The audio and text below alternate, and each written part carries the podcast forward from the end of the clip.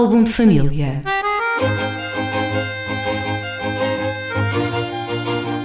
A origem e a evolução das famílias e dos seus sobrenomes.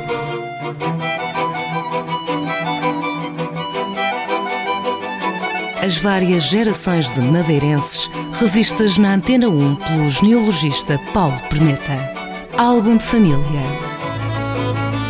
Muito bom dia, bem-vindos a mais um álbum de família com o Paulo Perneta, genealogista. Paulo, bom dia. Bom dia. Esta semana, que nome trazes à rádio? Esta semana não, não trago um nome específico, mas aproveito a oportunidade para esclarecer, para esclarecer ou para levantar questões adicionais sobre uma série de pontos da genealogia aqui da Madeira, começando com uma dúvida que surgiu em relação à capitoa Constança Rodrigues, mulher do, de João Gonçalves Jarco, o nosso primeiro capitão do donatário, e uh, povoador da Ilha da Madeira em nome do infante. Ora, a capitoa Constança Rodrigues, que é dada, uh, julgo que desde o tempo do Noronha, do genealogista Henrique, Henriques de Noronha, como Constança Rodrigues de Almeida e Sá. Esse nome, Almeida e Sá, não aparece documentado em sítio nenhum. Não só não aparece documentado em sítio nenhum, como a descendência jamais o usa.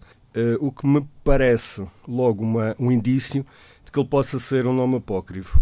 E de facto não há qualquer notícia sobre a família desta capitoa. Ao contrário do Zarco, nós sabemos uh, pela documentação que Zarco era, com toda a probabilidade, da zona de Alcoitão, contrariamente também ao que a maioria das, uh, das fontes escritas hum. mais recentes dizem sobre ele. Quais são as hipóteses?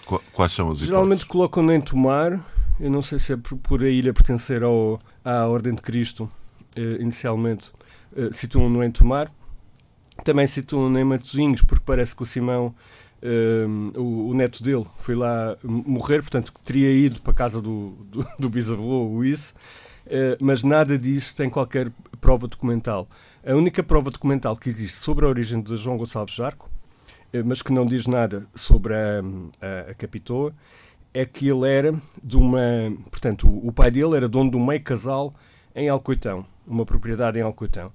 Uh, parecendo, portanto, não é. Uh, não posso afirmar com toda a certeza, mas pela, pela, pelo ato da posse dessa propriedade de Alcoitão, que ele deixa em testamento junto com a mulher ao convento do Salvador, em Lisboa, uh, as pessoas dali dizem que era a casa do pai do capitão do Funchal. Portanto, tudo indica que realmente ele era dali.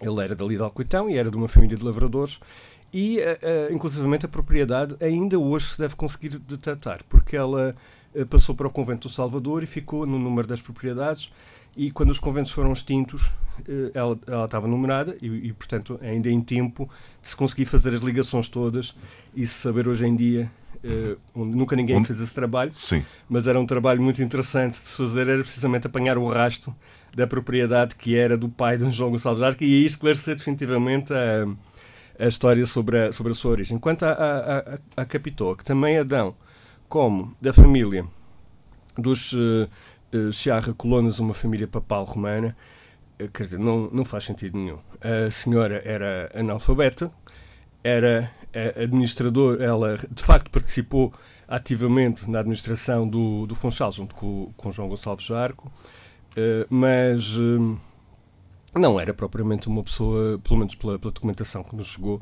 não era exatamente uma pessoa uh, refinada da corte, como depois o, a, a, Nora, por exemplo, a Dona Maria de Noronha, era. Era uma pessoa que inclusivamente causou uma série de, de problemas aqui com a população do Funchal. Ela abusava na, na, na concessão da, do, dos sabões e do sal, houve uma série de queixas dos moradores.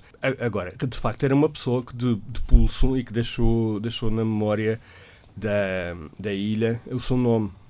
Mas não parece, não há nada que indique que fosse. Tanto que ela nunca aparece como dona, a não ser depois de viúva, que aparece como dona viúva, que era um tratamento habitual que se dava às viúvas. Mas ela, ela apesar de usar, que já ser cavaleiro, ela aparece sempre como uh, Constança Rodrigues, a capitoa. Também se diferencia, por exemplo, da, da Nora eh, Maria Betancourt, a Dona Maria Betancourt, essa Dona Maria Betancourt fez sempre questão de nunca ser chamada de capitão. Essa era fidalga, eh, de, dizia ela, da própria Casa Real Francesa, meia francesa, meia uh, guanche, e Uh, essa, a Dona Maria Betancourt, em oposição, por exemplo, à, à, à, Capitoa Constança Rodrigues, fazia questão não só não ser chamada nunca de Capitoa, como de usar o Dona. Portanto, vê-se logo aqui um, um tratamento bastante diferenciado que indica a origem mais, uh, diria, mais plebeia da, da, da Constança Rodrigues.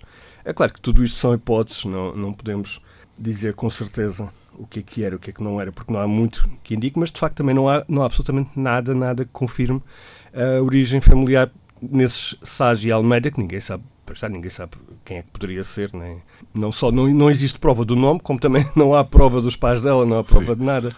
São tudo suposições. Paulo Perneta, uh, encerramos então mais este programa do álbum de família. Abrimos-lo nas primeiras páginas. Havemos de voltar a estes primeiros capítulos na próxima semana para falar sobre mitos envolvendo os nomes de Sim, figuras conhecidas, designadamente do Zarco, precisamente. Sim, mais alguns relacionados ao próprio Zarco. Muito bem, até para a semana então. Bom até dia. Até para a semana. Álbum de família.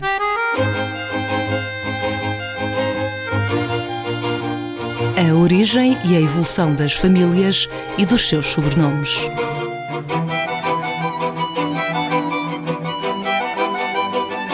As várias gerações de madeirenses revistas na Antena 1 pelo genealogista Paulo Perneta. Álbum de família.